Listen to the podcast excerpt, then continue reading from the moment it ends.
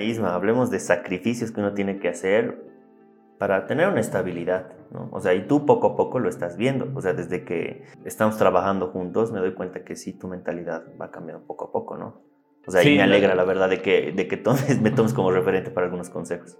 Sí, la verdad es que es clave. Y incluso, bueno, uno ya le empieza a dar la curiosidad y empieza a buscar por ahí videos y demás, y va escuchando algunas cosas también. Y nada, por lo que noto es como dicen, se me quedó bastante esto de que me dices, ten mucho ojo con las personas con las que por ahí vas a invertir o vas a relacionarte, que si ostentan mucho, de, que tener mucho dinero, muchas veces puede que no, no sean buenos administrando, administrando o invirtiendo y demás, porque, porque claro, ahí es como que hay que tener cautela, porque me decías que muchas veces es gente que, lo que hablábamos en algún momento en otro podcast, de esto de endeudarte más de lo que puedes pagar y no empiezas a ostentar eso y demás y te genera una, una imagen de éxito, pero por ahí es todo claro, falso. es una imagen en realidad, no es una realidad. Sí, eso es cierto. Eso es cierto, es que y, no solo eso es cierto porque alguna vez nos ha tocado ver gente que a pantalla tener mucho y no tiene ni un peso, ¿no? Eso es porque ah, es un efecto, no es un efecto psicológico.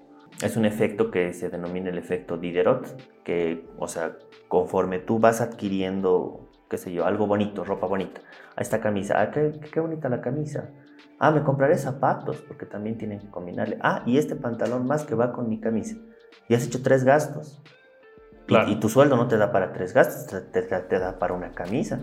¿Y qué es lo que hacen? Como tú no ves y sientes el efectivo, ah, ya tarjeta de crédito, me compro los tres. Claro. O sea, estás a pantalla no tener ropa buenísima. Algunos se compran iPhone y no tienen ni siquiera para el crédito. O se compran vagonetas y no pueden sacarlas porque apenas les, les alcanza para pagar el seguro. O sea, y es una realidad grande porque fuera de que estás comprando cosas que van a complementar a los lujitos que te estás dando, no estás siendo racional en tus gastos. Entonces, claro. hay, hay que analizar eso también. Claro, imagino que es como, no, no es tan, de, en este caso lo hago con la comparación con una dieta, que no es tan visible, digamos, ¿no? O realmente creo que si no cumples una buena dieta, comes comida chatarra y todo bien, empiezas a engordar. Pero creo que en este caso muestra que les está yendo bien, digamos, ah, pero en realidad puede ser algo contrario. Y creo que ahí es donde dices que creo que hay que hacer por ahí algunos sacrificios para que más adelante sí puedas. Claro, y no es que no lo vas a tener. Y eso es lo que les digo a muchas personas. No es que ustedes están sacrificando no tener. Igual van a tener las cosas que quieran, pero las van a tener en el futuro. O sea, y todos me dicen, pucha, pero ¿y tus viajes? Viejo, no es el momento. O sea, el momento de mis viajes es en el futuro.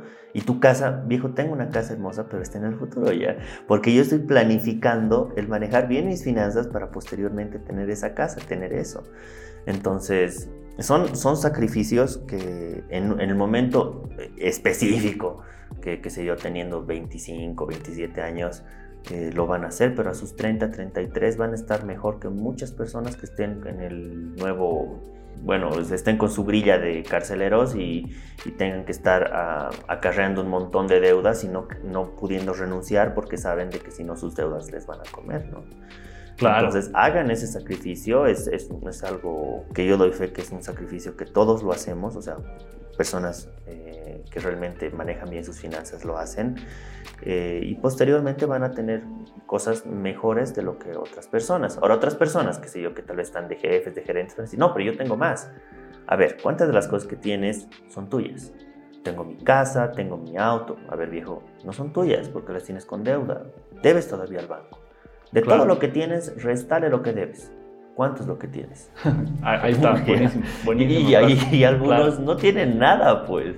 Incluso a veces eh, hago la analogía y digo, mira, yo te doy mi cabeza, que hasta el pobre de allá, que bueno, lo ves pobre, pues está limosneando, está...